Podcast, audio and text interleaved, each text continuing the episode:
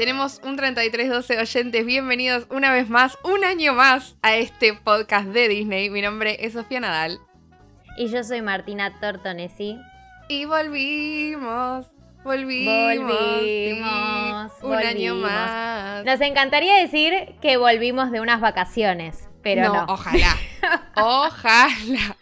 Uy, si, si, si ustedes supieran si solo supieran lo que fue este verano para nosotras, por Dios, colapsadas, colapsadas de trabajo, colapsadas de cosas, no descansamos absolutamente nada, no vimos el sol, no nos vimos más o menos que la una a la otra de lo, a mil que estuvimos. De verdad eh, que entre los COVID y el todo eso, porque no sé si ustedes se acuerdan que el, último programa que hicimos yo tuve COVID, que fue para fin de año, y el siguiente, a la semana siguiente, Sofa arrancó con COVID. Así que entre el COVID, entre el trabajo, tipo, casi que ni nos vimos en el verano, es verdad. Estuvimos a mil. Nos hubiera encantado decir que era un descanso, pero no. No. Eh, así y todo, la verdad que seguimos bastante a mil, pero acá estamos. Hemos vuelto. Nos hemos tomado el tiempo para seguir haciendo esto que nos encanta y esperemos que sigan todos eh, del otro lado. Eh, y nos reunimos para no solo el primer episodio del año, sino también para la primera película del año de Disney, de Pixar. ¿De qué película estamos hablando que vamos a reseñar hoy? Hoy vamos a reseñar Turning Red, amiguis, amiguis, spoiler alert, me encantó. O sea, spoiler alert. Está. tipo, no habían pasado ni dos minutos de episodio que ya lanzaron el spoiler alert. Es que sí, amichis, esta es una re peli eh, que como me había ocurrido ya con otras películas que les comenté, yo no tenía mucho Ay, de yo mí eh, puesto como para decir qué ganas de ver esta película. No me ilusionaba demasiado. Pero la verdad que la vi, me súper sorprendió, me pareció re distinta en cuanto a la animación, en cuanto a la historia. Em, y bueno, ya vamos a empezar un poquito con el tema de la, de la ficha técnica que siempre les preparamos. Esta peli es dirigida por Domi Shi, que si no se acuerdan de ella, ella es la directora de Bao, el cortito de Pixar que era sobre un bollito, un dumpling, que es una mamá que también es como que cría ese dumpling como un bebecito eh, y ese dumpling de a poquito va creciendo y como que se va volviendo súper insolente. Y bueno, básicamente como que el tema de Domi Shi en cuanto a el vínculo de los padres con los hijos, el nido vacío y demás, evidentemente es algo que a ella le choca mucho y son temas muy recurrentes en sus trabajos y básicamente de eso se trata Turning Red, ¿o no, Sofa? Así es, y la película es súper autorreferencial, eh, como vos decís, usa muchísimo de su, su infancia, su, cómo creció ella, eh, la cultura asiática que tiene. De hecho, bueno, ahora vamos a hablar un poco más adelante, pero Mei Lin Lee, la protagonista de la película, es eh, asiática, o sea, tiene raíces asiáticas, pero vive en Toronto, o sea, que es canadiense también, y bueno, tiene como todo el mismo origen que, tiene la directora. Que de hecho, todo esto lo sabemos porque tenemos una eh, recomendación acá adjuntada a todo esto que estamos charlando, que es el documental. Eh, esto no, no, pasa tan seguido que suben así como eh, al mismo tiempo que, que, suben una película nueva de Pixar, suben también el documental. Em, en este caso se llama, creo que, Abrazando al Panda Rojo, ¿puede ser? ¿Se llama el sí, Abrazando al Panda. Sí, sí, sí. Ese. Bueno, lo recomendamos. Está muy bueno. tiene toda la historia esta de la directora y todas las personas que están involucradas en esta película que por suerte, da la casualidad, va, no casualidad, lo vamos a hablar más adelante, eh, que en su gran mayoría son todas mujeres. Y toda esta influencia se nota muchísimo en la película. Y es muy fascinante todo el proceso que llevó, así que recomendamos el eh, documental para saber mucho más de todo esto que estamos charlando. Muy fascinante también porque esta peli fue otra de las tantas pelis que se desarrollaron en medio de la pandemia y también te muestran mucho de esto, de cómo, eh, nada, como vieron que además Pixar tiene súper esta forma de trabajar, de decir, bueno, el equipo de trabajo tiene que recontra mil empaparse de la temática y tiene que súper laburar en grupo y tenemos que estar todo el tiempo hablando de o pensando ideas relacionadas con y hacen viajes a tal lado para inspirarse de la cultura, como fue en Luca que viajaron a pueblitos de Italia y demás. Bueno, obviamente esta peli se vio truncada en ese sentido por, em, por la pandemia. Y acá, bueno, te muestran también cómo es que eh, tuvieron que adaptarse a eso y los zooms que hacían y cómo se mantenían al tanto durante esas reuniones y cómo cada una también enfrentaba esas dificultades con su vida diaria de tener hijes y demás. Así que lo recomendamos mucho, está muy bueno y ayuda mucho también a sumarle un puntito también a la película. O sea, yo siento que me gustó más, o sea, la película ya por sí me encantó, pero yo siento que me gustó todavía más cuando vi el documental y cuando vi a todas las mujeres, tipo, que eran todas las líderes como de los departamentos más importantes de la peli, hablando bien la una de la otra y diciendo, ay, sí, porque ella es súper inspiradora, porque es re buena en esto. Las amo, las amo a todas. Sí, sí, tal cual. Es buenísima. Bueno, eh, dato. Esta peli es la peli número 25 de Pixar. O sea, un montonazo de películas. Sí, vamos a tener que hacer de nuevo el, el ranking de películas. ¿Entró a tu top 10? Ah, esa es una buena pregunta. ¿En qué, en qué puesto entra de tu, de tu ranking? Eh, y una que ya voy a tirar ahora y la voy a dejar para que la respondamos al final es, ¿acaso nos gustó más que Luca? Ya sé, chicas, año nuevo. ¿Van a seguir hablando de esa película? Tipo, se estrenó el año pasado. Sí. Vamos a seguir mm. hablando de Luca, ¿ok? Sí. Eh, sí. Sí. Vamos a seguir hablando. Pero sobre todo porque está nominada a los Oscars. O sea, no vamos a parar. No vamos a parar de hablar tampoco. Obviamente, la vamos a militar, la vamos a militar hasta que pasen los Oscars eh, y que gane absolutamente todo, hasta las categorías a las que no está nominada, por favor. Eh, pero sí, vamos a seguir usando Luca para medir qué tanto nos gusta una película nueva. Sí, la verdad es que sí, porque realmente nos gustó mucho. O sea, sirve como eh, punto de medición para las películas nuevas que vaya saliendo eh, de Pixar en los últimos años, ¿no? Entonces, bueno, pregunta que responderemos al final de este episodio. Vamos a seguir hablando de esta película que se acaba de estrenar en Disney Plus.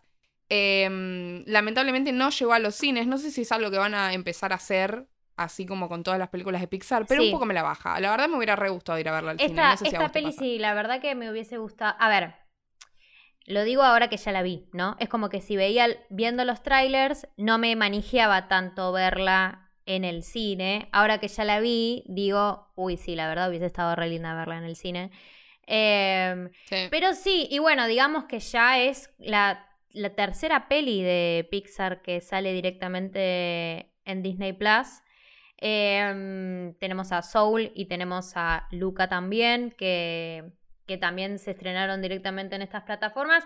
Y bueno, también está medio como este debate en eh, redes de que no se sabe mucho si es una estrategia de Disney para sabotear a Pixar o qué es lo que está pasando, si hay algún tema, claro, si hay algún tema con el presupuesto de las pelis o con no querer generar pérdida, no tenemos idea. Pero además, tipo, es Pixar, loco, me está jodiendo. O sea, ¿cuándo Pixar te generó pérdida, me entendés? O sea, la peli lo que tiene de novedoso a comparación de otras pelis de Pixar, que obviamente Pixar siempre está innovando en animación, todas las películas tienen alguna herramienta nueva que utilizaron, alguna tecnología nueva que se supernota, se super, eh, te das cuenta de, ese tipo de, detalles a medida que va pasando las películas, te das cuenta cómo la animación va mejorando de la una a la otra, nada que ver con la primera Toy Story con la última Toy Story, claramente. Obvio.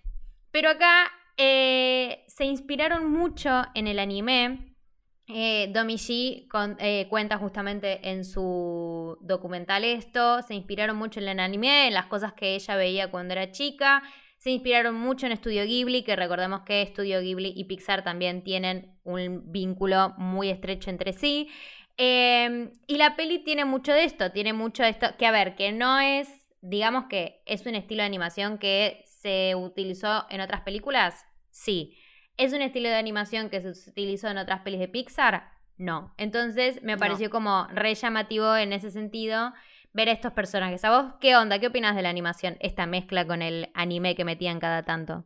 A mí me gustó, me parece muy, me parece muy distinto. Eh, y creo que en ese sentido eh, salió bien, porque no sé si hay mucha gente, bueno, yo particularmente, o sea, voy a tomar a mí como ejemplo, como si yo representara absolutamente a todo el mundo que es fan de Pixar, pero, por ejemplo, yo las películas de Estudio Ghibli, la verdad que no las tengo mucho y no soy muy fan del anime. Entonces es como un estilo que no estoy tan acostumbrada a ver y eh, sin embargo me parece que como que lo fusionaron bien, si bien es, es poquitísimo, no es que es todo en anime de la película, eh, pero me parece que lo fusionaron súper bien con el estilo de la película y con el estilo de la animación que suele tener Pixar, ¿no? Porque como las caras y, demás, tipo, por lo general están diseñadas siempre igual. Eh, no siempre igual, pero sí bastante con un estilo bastante similar. Em, y en este caso me parece que las cuestiones estas sutiles que fueron agregando de, con, inspiración en anime me parece que están buenísimas. Em, re características de, como de ese estilo y que se adaptan bien. Sí, por ejemplo, tenemos eh, cuando se emocionaban o algo, los ojitos, que les cambiaban los ojitos tipo anime, que había momentos que el fondo aparecía, como por ejemplo cuando presentan a las amigas, que el fondo eh, parecía medio como un fondo de cómic, este, ese tipo de detalles estaban muy buenos. Bueno, también eh, algo que tiene el anime es como esto del rostro, tipo los gestos como súper exagerados cuando uno está enojado, cuando uno está contento, cuando uno está enamoradizo. Bueno, eso se reve en las chicas. Em, o esto cuando, cuando Mei Lin Lee dibuja, hace sus dibujitos, bueno, ya estamos metiendo medio, eh, que los hace medio como con un estilo de anime también, ¿no? Eh, nada, me parece que está buenísimo. No sé si ya querés que hagamos un mini spoiler alert. Eh, igual, chicos, o sea, chicos, chiques, eh, chicas, vayan a verlo, o sea, está en Disney Plus. Sí, ya, déjense de joder. O, sea, no les cuesta nada. Cero pesos. Bueno, sí, les cuesta la suscripción a Disney Plus, pero cero pesos les cuesta ir a ver la peli. Por favor, las pedimos. Eh, vayan a verla, así empezamos a hablar eh, a partir de ahora con spoilers de Turning Red. O en algunos lugares me parece que solamente se llama Red, ¿viste? No sé si. Sí, me parece que es como que la traducción al español es Red. Prefiero que sea Red y no que sea volviéndose rojo, ¿me entendés? Tipo, o rojo. Tal cual. bueno. Eh, sí. Em, bueno, bien. Tenemos una película que no sé si a vos te pasó, decime. A mí, por lo general, las películas que implican relación madre-hija me pegan más fuerte. Por ende, no sé qué tan objetiva pueda ser yo respecto de la temática de esta película, especialmente porque, eh, nada, como decíamos eh, recién, o sea, es una, es una chica, es una joven adolescente, se, se enfoca muchísimo en la relación con, con su madre y aparte tiene como muchísimas referencias a nuestra infancia porque como está, situada en los 2000, ¿no? En 2002 específicamente, en Toronto, y creo que tiene muchísimo que ver con nuestra infancia, entonces como que te pega bastante la nostalgia, ¿no? Sí, tal cual. O sea, yo la iba viendo y, a ver, la primera referencia que caché a otras pelis es que la película literalmente empieza y dice brindarle honor a tu familia. Y como siempre, sí. ¿Quién tiene que brindarle honor a su familia? La reina de Mulan. O sea, encima justo aparece, viste, con eh, como si fuese con una fotito, con un trajecito típico en el templo, más tierna, más linda.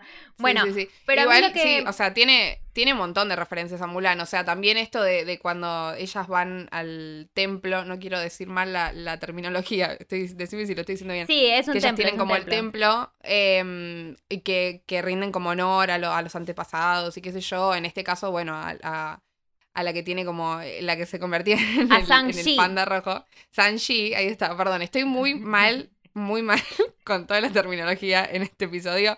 Pido disculpas de antemano. Em, pero bueno, tengan en cuenta que como les estábamos diciendo recién, no tuvimos descanso en todo el, verano, ¿ok? Estamos medio quemadas todavía. Em, pero sí, todo eso me hizo acordar muchísimo, muchísimo a Mulan al principio, cuando ella también está en el templo y demás, tipo, rezándole a sus antepasados y no sé qué. ella estaba tipo, bueno, cuando aparece Mushu. A ver si me lo pusieron en esta película. Eh, ya que lo sacaron de la remake de Mulan. A ver si está por acá. Por favor, te lo pido. Em, bueno, esta peli eh, tiene esta temática de eh, El nido vacío o Desafiar a tus padres, eh, que ya vimos en otras pelis, como por ejemplo La Sirenita, o sea, peli de destaparse de su padre por excelencia. La Lo que se llamaría una coming of age.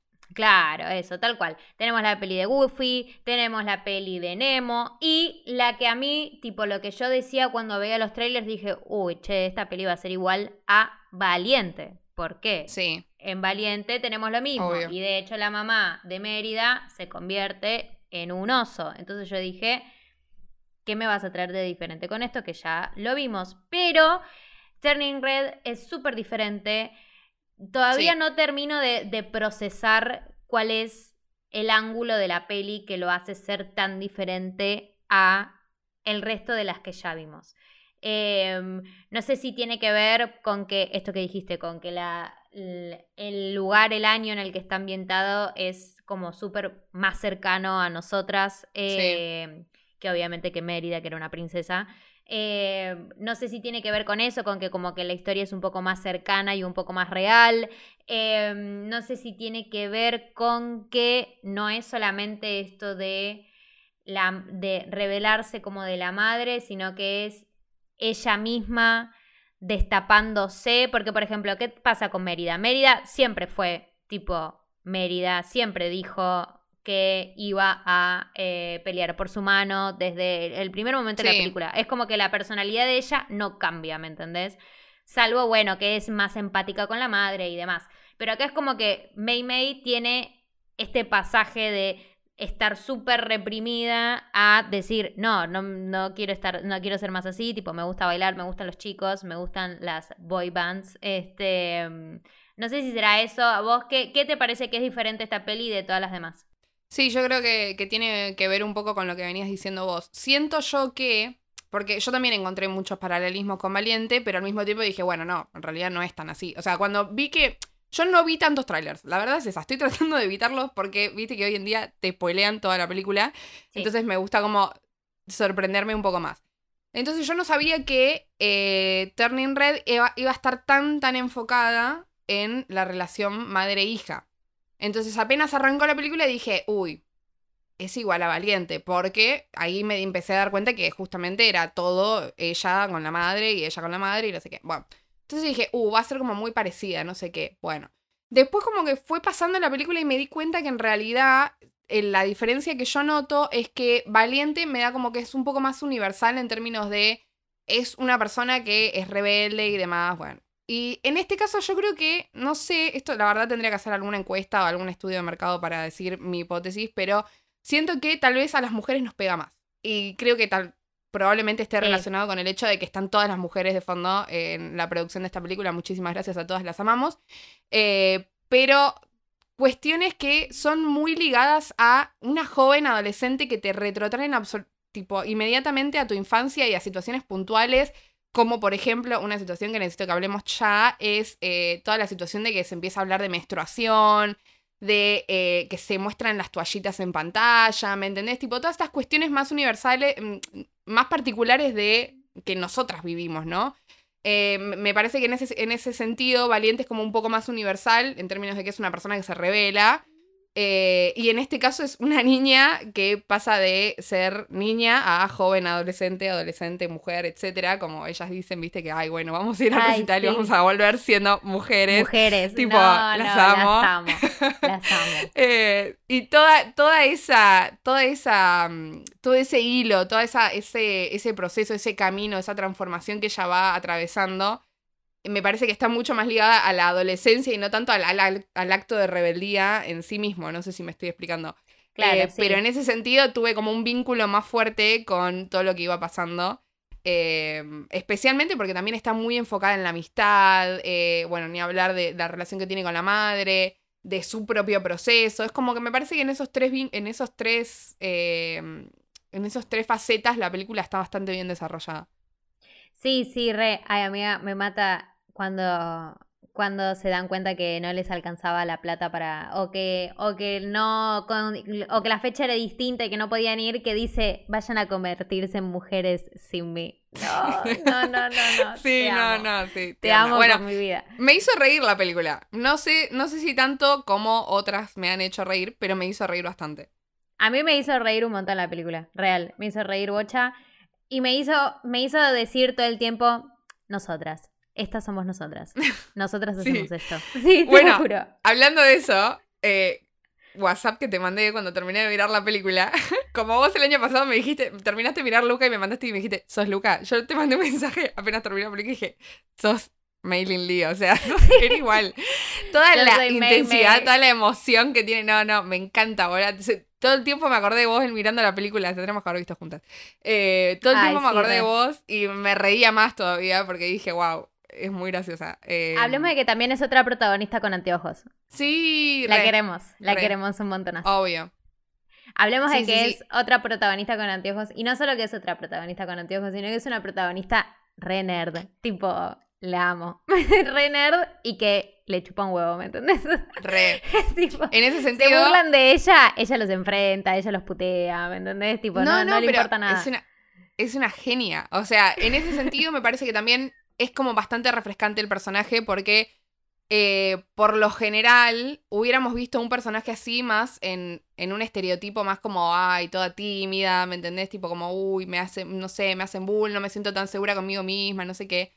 Y Maylin Lee me encanta porque desde que arranca la película es súper distinta. O sea, vos decís, bueno, podría estar encajada en, e- en este estereotipo, pero en realidad la mina arranca y dice, yo abrazo todos los estereotipos, abrazo todas las etiquetas, tipo, eh, como que ella sabe lo que quiere, no le importa nada, tiene muchísima personalidad y está buenísimo. Me parece genial cómo está logrado eso del personaje. Sí, es re divertida. Y es re divertida ella con sus amigas. Las amigas también Ay, sí, son súper divertidas. Las amo, las amo, las amo. De sí, hecho, sí, sí. tipo, La, escena, la peli me hizo llorar un montón, ¿no? Pero la Ah, yo escena que más eh, me hizo llorar, tipo, que dije, no puede ser que no pasaron ni 20 minutos de película y ya esté llorando, es cuando las amigas la van a ver a la casa que se dan cuenta que ella es un pandita y ella está toda llorando en un rinconcito y se le pone la- a cantar la canción de Fort Town. No, amiga, no sabes lo que lloré con eso. Porque yo pensaba, o sea, es nosotras cuando nosotras tenemos un mal día y nos cantamos entre Sí. nosotras las canciones de Beyoncé, ¿me entendés? Tal cual. O las Sí, canciones de Miley. literal. Es tipo... Las canciones de Miley, las canciones de Lady Gaga. O sea, nosotras. o sea, que ponemos real. el documental de, de Beyoncé y lo miramos todo cuando, como si no lo supiéramos de sí, memoria. sí. Sí, Es tipo, tengo un mal día, bueno, ¿querés que nos juntemos a ver el Homecoming? Tipo, sí, literal.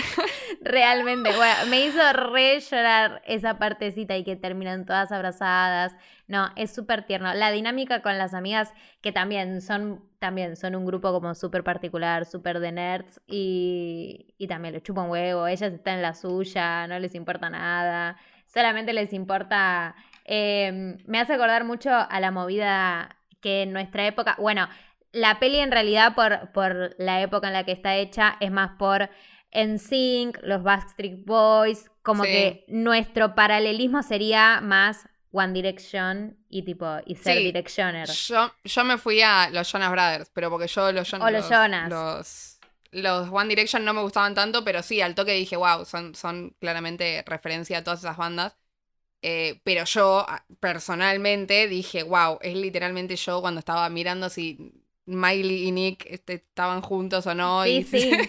Que tiene la ¿Me revista, la revista que es como si fuese la TKM. Que La nosotras. claro. los discos, en los discos me generó mucha regala también esto de cuando te de cuando te prestaban un disco y vos lo tenías que cuidar con tu vida porque te estaban prestando un disco. No, no, No, no. eh, me encantó. Son más lindas, son más tiernas. Eh, y bueno, Sí. y cada una. ¿Cuál de las tres amigas te gusta más? ¿Miriam, Ay, Priya o Abby?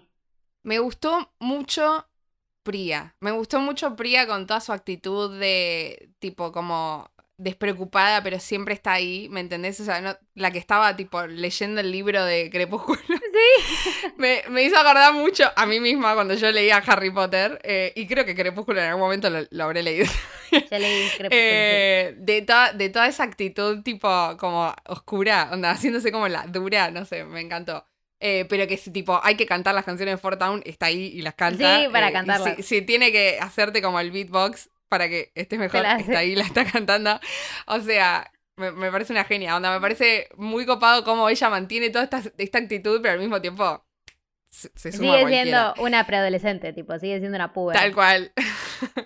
Em, no, me encantaron. Me encantaron las cuatro, la verdad que, eh, como decíamos recién, para mí es de las mejores cosas que tiene la película. Eh, si bien, como dije, me sensibilizó un montón después con la madre, que eso después lo hablamos, pero eh, con las amigas me, me encantó. O sea, fue lo que más me hizo reír, lo que más me, me transmitió cosas, porque eh, es lo más fácil de, de llevarlo a, a unos a los recuerdos propios, ¿no? Y aparte cómo están diseñados también los personajes, tipo que tienen brackets, ¿me entendés? Tipo todo eso que, que uno claramente vincula al toque con la preadolescencia. Sí. me, me encanta. Sí, bueno, lo que tiene que también te vincula a la preadolescencia, esto que hablábamos de la menstruación y un poco lo que el panda rojo simboliza, ¿me Sí. entendés? O sea, porque más allá de que es un personaje como súper tierno y demás, también es un personaje súper enorme, o sea, Sí. cambios en el cuerpo, tipo cambios en el tamaño de tu cuerpo, Tal que cual. de un día para el otro pegaste el estirón o de un día para el otro te crecieron las tetas, te creció el culo, ¿me entendés? Tipo Tal así. cual, tal cual. El hecho de que sea peludo, tipo de que te empiecen a crecer pelos por, por todos lados, por las axilas, ¿me entendés? O sea, y el Sí. tema del olor, que hacen la referencia cada dos por tres, tipo, me mata cuando entra el, cuando entra al colegio y le dicen que, que tiene olor a chivo y Priya justamente le da, yo te cubro, nena, y le da el desodorante. parte, no, no, me estallé con esa parte. Eh, porque a quién no le pasó, ¿me entendés? Y a este tipo de cosas voy yo cuando digo que tal vez, y me encantaría tener como una encuesta o algún estudio de mercado para respaldar esta hipótesis, pero yo creo que a nosotras nos pega más. Yo creo que en ese sentido está muy, muy ligado a, las experiencias como jóvenes adolescentes que hemos tenido en la, en la secundaria cuando eh, chivabas, de repente tenías olor y te pasabas el... el- encima, me- perdón, me hace acordar mucho el, el, el desodorante en bolita, me hace acordar mucho a la preadolescencia, porque no usábamos en aerosol. Eh, no sé si a vos te pasaba, pero yo también usaba Sí, en sí, bolita sí. primero. Eh, no, todas estas cosas me parecen fascinantes, o sea, me parece que está muy bien logrado y que se nota muchísimo, muchísimo, muchísimo toda la mirada femenina que hay de parte eh, de- del otro lado, ¿no? O sea, de toda la producción. Eh, pero sí, todo eso me parece muy gracioso y me parece que está muy bien logrado toda esta, esta analogía de el panda con la pubertad, básicamente. Eh, y nada, me, encantó. Todo eso me, me re gustó. Y también otra cosa que tienen que también es súper de, de la preadolescencia, pubertad, que dije, era yo, eh, que las cuatro son súper enamoradizas y tienen como sus Ay, sí. primeros crush, tipo cuando miran al chico de- del kiosco que, que dicen, ay, no sé por qué les gusta, es un vagabundo, pero es un vagabundo guapo, tipo, es literalmente nosotras, o sea, no, Tal, es literalmente nosotras. Eh, no, a mí lo que me destruye es cuando dicen que van a ir al recital y dicen tenemos que conocer a los amores de nuestra vida. o sea, y se imaginan toda esta situación en la que van y los van a conocer, ¿me entendés? Tipo, o sea, no solamente van a ver un recital, ¿entendés? Ellas en su cabeza las van a conocer.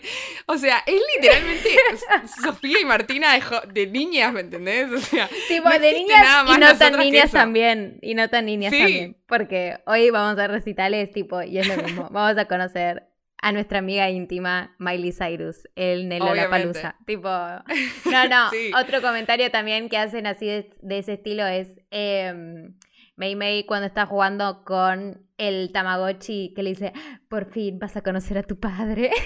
Ay, sí. Ay, me estallé también. No, no, no. ¿Ves? Ese tipo de cosas. Ese tipo de cosas me hacen morir, ¿me entendés? Tipo. No, ese, ese está buenísimo. Está re bien pensado todo eso. Sí, El son- Tamagotchi son también chistes es muy-. Es muy Bueno, nuestra infancia también. Otra cosa, también hablando como esto de ser enamoradizo, no ser enamoradizo, otro chiste que, que me causa mucha gracia es cuando hacen lo de el cumpleaños mixto. Que Priya dice, nos dejan ir a cumpleaños mixto. y después van al cumpleaños y en el cumpleaños están los chicos por un lado y las chicas por Todos el otro. es buenísimo, Tipo, buenísimo. Con la música de fondo, ¿me entendés? O sea, la música de fondo al palo. Y cada uno en una esquinita, en un costado porque no se animan a bailar. No, súper tiernos, súper tiernos. Bueno, amamos a las amigas, amamos a Mei Mei. Me parece que ya es momento de hablar de la mamá, de Ming. Oh, no.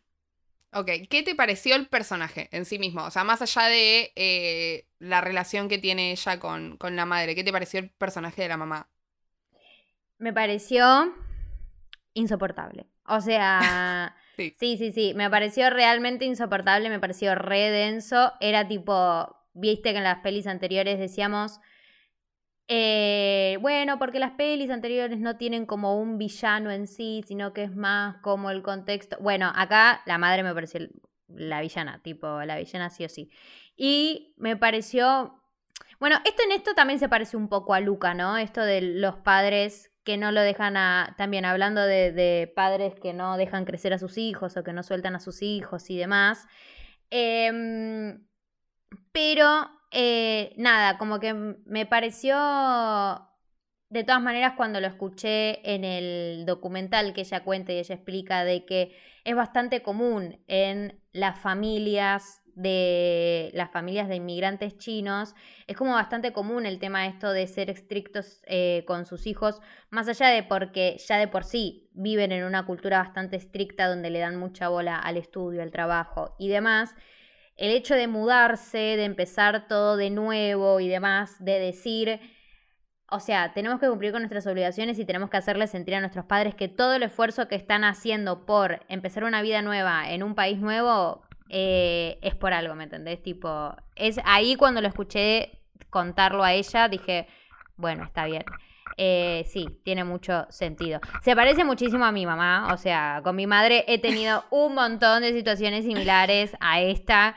Nada, el tema de eh, la privacidad, de esto de entra a tu pieza y te agarra un cuaderno, ¿me entendés? Ese tipo de cosas las he tenido muchísimo con mi madre, pero bueno, nada, es como que sí, es, es insoportable ella y es eh, la verdadera villana de la película. Sí, yo iba a decir eso también, que me parece que tiene mucho que ver con todas las últimas películas que está sacando Disney de no hay un villano definido, pero es una persona que está obstaculizando la película y que después va a aprender y no sé qué cuánto. Eh, en ese sentido me hizo acordar mucho a Encanto, que es como muy similar a lo que pasa con la abuela y especialmente porque tiene mucho que ver con la cultura y la tradición familiar y lo que queremos inculcar y bla, bla, bla. Eh, en ese sentido me parece que es bastante parecida. Em, lo que me, me, pareció que estaba bueno fue cuando eh, aparece la abuela, que te das cuenta que ella, o sea, que la madre tiene la misma relación de la abuela, con la abuela y que es como algo que está arrastrando generaciones y bla, bla, bla. Eh, todo eso me parece que estuvo bueno, me parece que es que que es una buena, un buen agregado que aparezca la abuela y que aparezcan todas las tías, que también me hizo acordar mucho a Mulan, igual, tipo en toda esta parte que, la, que la cambian y qué sé yo. Pero sí, me parece que eh, está bueno y que, y que está como bien logrado todo, toda esa relación femenina eh, entre, entre las, las, personas femeninas de la, de la familia, para no ser eh, redundante. Claro, es como que la peli destaca mucho los vínculos femeninos, porque no es solamente el vínculo femenino de May con sus amigas, sino el vínculo femenino de las tías, ¿me entendés? De la abuela y las tías. Yo el, el, giro este de que de la abuela que iba a aparecer para cagar a pedos a la madre, no me lo veía venir. Tipo, es como que llamaron, es tu mamá, y Ming diciendo, ¡Ah! decirle que no estoy, tipo, eso, o sea, no, no me lo veía venir, y me encantó la aparición de las tías, me pareció que, me pareció que eran verdaderamente tías, me encanta como todas tienen la misma ropita, tipo, el mismo verde, ¿me entendés? Esas cosas, y obviamente después cuando son todas, eh, cuando todas se convierten en panda, para ayudar a la versión panda de Ming, que era como una especie de Godzilla, pero panda rojo. este, también esto como de, como de nada, como el, el clan femenino, ¿me entendés? la familia, tipo, me gustó mucho. Y también me parece que, obviamente, es una vez más muestra de que la cabeza del equipo es una mujer, claramente, y de que todas eh, se habrán basado en sus propias experiencias, tanto como hijas y como madres, para eh, para armar estos personajes que, que están buenísimos y que obviamente, si bien yo dije que es una villana, sí, es la villana, pero tiene este trasfondo también de historia que decís, bueno, está bien, te entiendo, a vos te criaron de la misma manera. Y también tiene su reivindicación después, ¿no? Y que después claramente se reivindica, obvio. Em, y que también acepta como que abraza tanto a su mamá como a su ella misma más adolescente. Porque viste que la madre como que te muestran que su panda no salió cuando era tan chiquita como Mei Mei, sino que parecía, parecería que salió como un poco más de grande. Em, como que abraza a esa, eh, a esa Ming más joven. Eh, está muy bueno, me gusta mucho. Me gustó mucho también el padre, o sea, el padre siendo como el que un poco más el que confía, el que pone un poco más los paños fríos, este, que normalmente en otras pelis, por ejemplo, no sé, La Sirenita, es como el padre, el más irracional. Bueno, acá es más como el padre el que pone un poco los paños fríos y el que la escucha un poco a May May, el que le dice, bueno, tendríamos que confiar en ella, tendríamos que darle una oportunidad. Este, me gustó, me gustó como el, contraste del, del, padre, tipo, como que no problematiza, porque no es que se enfrenta a, la mamá diciéndole, sos una boluda con todo lo que estás diciendo, sino que, eh, sino que nada, como que pone paños fríos y le escucha, y es justamente el que le dice como la moraleja medio de la película, que es esto de que todos tenemos cosas malas, em, que no hay que reprimirlas, sino que hay como que hacerles espacio eh, y aprender a, vivir. Cosas malas no, tipo como cosas que no le van a gustar a todo el mundo, mejor dicho. Que no hay que reprimirlas, sino que hay que hacerles espacio y vivir con ello y ser felices, básicamente. Sí, sí, para mí también el papá como que mm, acompaña bien, porque la verdad que es un personaje súper secundario y me parece que justo está bueno también porque, como decíamos recién, el foco son los vínculos femeninos. Eh, y aparte que el papá después la cubre, al final se pone el disfraz del panda rojo y nos da mucha ternura. Eh, así que lo queremos. Pero así todo es como él y, bueno, Tyler, que es el que aparece después, el otro personaje, son como los únicos personajes masculinos Em, que, otra cosa que me causa mucha gracia, hablando de personajes masculinos y de Tyler, es eh, que al final era re fanático de Fort, eh, Fort Town y que le hacen una, eh, esto es un detalle que lo vi la otra vez en Curiosidades, em, que ellas cuatro tienen como un brazalete de la amistad y después, al final de la película, Tyler también tiene el mismo brazalete porque se hacen amigos, eh, se hacen amigos todos, eh, porque él también es un Fort Townie, como le dicen las chicas. me encantó, me encantó que, sea, que sea fanático también, que se lo crucen en el recital y no que se lo crucen y es tipo, ¿qué estás haciendo acá? Yo qué sé, sino que, ¡ay, sí, sí, pues es un portable! Listo, sumado. y aparte que Tyler estaba con los anteojos, con la remera, con el, los... Todo loqueado, todo loqueado. Y que después, bueno, al final de la peli también te muestra que es uno más del grupo. Tipo, en la foto final aparece él, aparece él que, que, lo invitan a comer y dice, ay, sí, comamos todos juntos, ¿me entendés? Tipo, no, no, lo queremos a Tyler. O sea, es, una, eh, es un buen personaje eh, puberto masculino, digamos. Claro, sí, tal cual. Em, sí, no, o sea, lo que yo creo que en general todos los personajes están bien logrados. Em, me gustaron mucho más las amigas, porque creo que tienen como intervenciones súper graciosas y, que están muy bien logradas en, en, términos de representar esa edad y esa época también.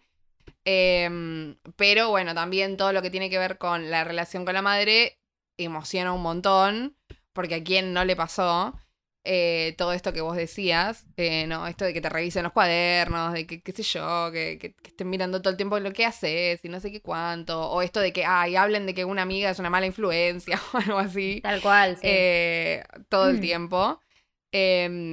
Y nada, me parece que, está bueno. Y me parece que la última escena esa de la que estábamos charlando, eh, cuando, cuando ella se encuentra con su, con, con su mamá, pero jovencita, me rompió en llanto mal. O sea, me lloré la vida en esa parte. Eh, esa parte en la que van caminando, esa escena me encantó. que van caminando y que cada vez que la mamá pasa un árbol está más grande. Eh, y fue como, bueno, como va atravesando todo su camino también, me, me parece que está buenísima. Sí, sí, re, me, me gustó mucho. Yo al- es como que dije, al principio dije, "Mm, me parece que esto es medio flashero, pero eso me duró cinco segundos. Después como que dije, Ah. ah, bueno, lo acepto y sigo, con, sigo aceptando la película. El único error, error así de guion que le encontré, o que tal vez hay una explicación, pero yo no, no la entendí, es que le insisten a Mei Mei de que hay una sola oportunidad, hay una sola oportunidad para atrapar tu panda, no sé qué, pero después todas las tías y la abuela y la Sí. madre dejan salir a su Yo- panda y después lo vuelven a atrapar. Sí, yo también me quedé medio recalculando con eso y después dije, ah, bueno, entonces entendí mal y en realidad es que re- solamente el ritual lo puedes hacer en cada luna roja. Yo creo que es, es, es así, la justificación es medio esa. Pasa que, bueno, no es una vez sola, sino que es cada un millón de años que aparece la luna roja. Claro, pero creo. yo la peli la vi Pero dos igual- veces ya y dice... ¿Dos veces la viste Porque ya? presté atención, sí, la vi dos veces. Y la presté atención porque la vi una vez yo sola y después la vi con mis padres. Em, Yo no tuve dice- tiempo para verla dos veces. Sí, es que me encantó. Eh, bueno, que dice eso, dice, tienes una única oportunidad, hay una única oportunidad. Puede ser que sea eso de la luna roja, pero no sé. Ese fue el único como error que no me gustó. Eh, Va, que no me gustó, no, que, que no entendí o que encontré. ¿Hubo alguna otra cosa? ¿Hay algo de la peli que digas, esto no me gustó, esto lo habría hecho diferente? Sabes que es justo eso te iba a decir. eh, no me quedé como con mucho de, wow, esto me hubiera gustado verlo así o asá, o esto no me gustó tanto. No, no me pasó. O sea, no, no tengo como cuest- cuestiones puntuales que viste que uno siempre dice tipo, ay, esto fue al pedo. O ay, esto, no sé, no da. O ay, esto lo hubiera visto más así. La verdad que no me quedé con nada puntual que, o sea, bastante, o sea, muchísimo mérito para la película. Eh, nada que me haya dicho, wow, no sé, quiero verlo de otra forma. Eh, tal vez, no sé, me. Por ahí como que la reconciliación entre la madre y la abuela, como que no tiene un. Pero, qué sé yo, no sé, al fin y al cabo es realista, o sea, no es que porque pasó todo eso de repente, wow, se van a llevar de la mejor forma cuando hace años que no se hablaban, no sé. Eh, pero no, a grandes rasgos no tengo muchas críticas, no sé. ¿A vos te pasó lo mismo? No, la verdad que estoy igual, medio como con Luca, ¿viste? Raro. Que con Luca tampoco teníamos muchas cosas para, tipo, para decir, ay, este es un error, que no se lo perdono. Sí, No. olvídate. Eh, la verdad que re bien, me hizo, me hizo reír, me hizo llorar. Vi a un par de personas comentando que les hacía un poco de ruido cuando están en esta escena que están en el estadio y demás, que le dicen a Mei Mei que, que distraiga a la madre mientras ellos arman el círculo. Como que les parecía medio rari que Mei Mei le mueva el culo en la cara, ¿me entendés? Tipo, como que tuerque. Pero yo dije, me parece re de adolescente también, tipo, es como, o sea, es como re, tipo, que, que empezás a, a bailar reggaetón o que empezás a ir a bailar, ¿me entendés? Y viste que, ella misma dice, y me gustan todos esos giros, tipo, me gustan todos Ay. esos bailes, te amo, no, no, te No, amo. para una cosa que no, habías men- no habíamos mencionado, por favor, las coreografías. No, no, no, no. Las son coreografías, Son por todo. favor. Cuando hacen las coreos me destruye, me destruye porque Que es se filman, yo. que se filman. Sí, no, o sea, las amo, las amo, las amo. Eh, pero sí, no, la verdad que no me parece algo criticable específicamente eso, no sé. No, No, la verdad que no. Eh, ahora, ahora, la pregunta es, de todas formas, ¿te gustó más que Luca? creo que no. No, a mí no. Eh, Creo que no. O- ojo, yo lo están muy, pe- definido, no- están no muy tanto. peleadas, ¿eh? Para mí Sí, igual están sí. muy peleadas. Tipo, pero vos viste que también, que fue lo primero que te dije. La acabo de ver, me encantó, me pareció graciosísima. eh, reí, lloré, eh, pero me sigue pareciendo mejor Luca. No, o sea, específicamente por qué. Sí, No igual eso iba a decir, porque de repente es como que esta por ahí nos toca más de cerca, ¿no? Eh, por todo lo que estábamos diciendo, tipo, todas las cosas que tenemos como en común y qué sé yo, que te sentís identificada y bla, bla, bla. Así y todo, siento que Luca me conmovió un poco más. Tal vez por la brecha, no sé, cultural. Va, igual tampoco, porque Luca es en, en italiano, es, es en Italia. Pero de repente Luca y todas esas, esas palabras que usan me, hizo acordar bastante también acá. son muchas palabras que acá se usan un montón, tipo andiamo, ¿viste? Tipo todas esas cosas eh, eh, de Italia. Pero, mm, pero no, igual me sigue gustando más Luca. No, eh, es que no sé, no sé qué, no sé qué cosa. Me encantó, me encantó Red, me re gustó. Eh, claro, no es una crítica, de hecho, no es una crítica. no tengo críticas para la película. O sea. Tipo, ¿cuánto le habíamos puesto a Luca? ¿Nueve? Bueno, para mí Red tiene un 8.75, no sé. O sea, si a Luca le puse 9, a Red le pongo un 8.75. Ni siquiera un 8.50. Un 8.75. O sea, tiene el mismo, tiene el mismo mérito que decíamos, que con Luca dijimos de que Luca llegó para, tipo, posicionarse entre las primeras. Yo tendría que revisar mi top. No sé si entra en el top 5, en el top 10, seguro.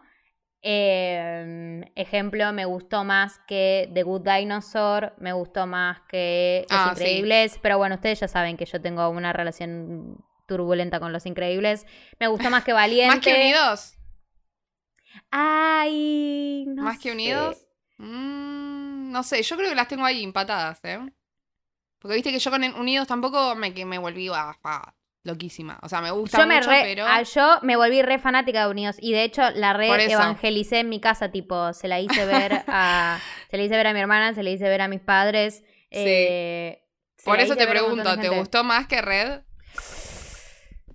Esa es una difícil. Ay, es re difícil porque Unidos toca la parte de la hermandad también, ¿me entendés? Tipo que es algo como muy... Fuerte. Me parece que me gustó más eh, Turning Red. Este. ¿En serio? Me parece que sí. Me parece que viene Luca. Hay que dejarla estar igual, ¿eh? Es verdad que hay que dejarla estar. Sí. Todavía no, no sabemos dónde va a entrar del, del ranking, pero. Me gusta, o tipo hoy en día, que la vi tipo ayer y antes de ayer la peli y que estoy súper hype con, con Turning Red y con las chicas, eh, digo que el ranking de estas últimas es Luca. Sí. Turning Red. Sí. Unidos, Soul. Ay, me quedó igual a mí. O sea, mientras lo, lo, lo pensando. Sí. o sea, no lo armé, pero mientras iba pensando en los últimos estrenos, sí, totalmente, yo también, creo que sí. Bueno, entonces, habiendo dado nuestro top 5 de las últimas películas de estos años y vos ya le pusiste tu puntaje, mi puntaje es un 8. No es un 8.75 y no es un 8.50, es un 8. Es un 8 tirando a un 7.50 incluso, te diría. Eh, pero qué dura que está haciendo, qué dura que está haciendo. Bueno, pero es, pero promociona, o sea, es una re buena nota. Em, no, yo solamente lo pienso en términos de que la comparo con otras películas. O sea, siempre, como siempre hacemos, viste, que decís, uy, ¿cuánto le di a tal? Y, pero tal me gustó más. Y... Bueno, es un 8, es un 8, es un sólido 8. Em, pero bueno, sí, Luca me gustó más. Y sí me gustó más que Encanto, por ejemplo. sí, igual ya sabemos que yo con Encanto Sí, sí. Pero me gustó más que Encanto y me gustó más que Raya también. Que tipo también son dos historias con mujeres protagonistas, o sea, empoderadas y demás. Me gustó más que esas dos. Exactamente, sí, a mí también. Así que, dado nuestro puntaje, ¿qué nos queda por decir? Básicamente que nos vayan a seguir, eh, porque hemos vuelto, como les, les estamos diciendo, como les traemos con este episodio. Hemos vuelto y vamos a seguir y vamos a hacer un millón de cosas más porque van a salir un millón de cosas este año. Eh, téngannos paciencia si de vez en cuando tenemos uno que este otro bache porque la verdad que estamos a mil y básicamente este no, no nos da ninguna reditabilidad, o sea, no nos pagan por hacer esto, lo hacemos porque nos gusta, eh, pero no siempre tenemos todo el tiempo del mundo, pero vamos a seguir acá igual, obviamente, así que nada, Estén atentos a nuestras redes, vamos a estar haciendo encuestas y preguntándoles qué les, qué les parece esta película. Así que vayan a seguirnos y dónde nos pueden seguir, Martu. Recuerden que pueden seguirnos en arroba tenemos un 3312 pod en Instagram y que en Twitter estamos como arroba tenemos un 33-12 y que obviamente por ahí vamos a estar dejando encuestas, wallpapers, vamos a tener que armar ahora un listado de wallpapers de, de Turning Red eh, encuestas, preguntas, opiniones, cosas graciosas, curiosidades que vayamos encontrando y novedades que vayan habiendo también. por ahí. Tenemos mucho movimiento, que si quieren nos pueden ir avisando, dejando. Tenemos mucho movimiento de próximos eh, estrenos marvelísticos y Star Warsísticos. Star Warsísticos. Que claramente nos interesa saber qué, a qué quieren que le demos prioridad. Si quieren que regresemos un poco a los episodios anteriores como los versus o las versiones live action versus original, tipo que son capítulos que eh, episodios que hace un montón de tiempo que no hacemos porque lo último que tenemos viene siendo pura reseña, reseña, reseña. Así que es que Disney no para de sacar cosas. Claro, ni Disney, ni Disney Plus, ni, ni nada. Eh, gracias porque estamos súper entretenidas con esto, pero obviamente Obvio. Eh, no nos da la vida. Así que, bueno, nada, bien, viniéndose las próximas, los próximos estrenos. Eh, Moon Knight, la serie de Obi-Wan y demás, avísenos a qué les gustaría que le demos prioridad para estar siempre al tanto y obviamente ir haciendo lo que les gusta a todos y lo que nos vaya pareciendo más divertido entre todos. Esto ha sido todo por hoy. Yo soy Martina Tordonesi. Y yo soy Sofía Nadal. Y simulacro terminado.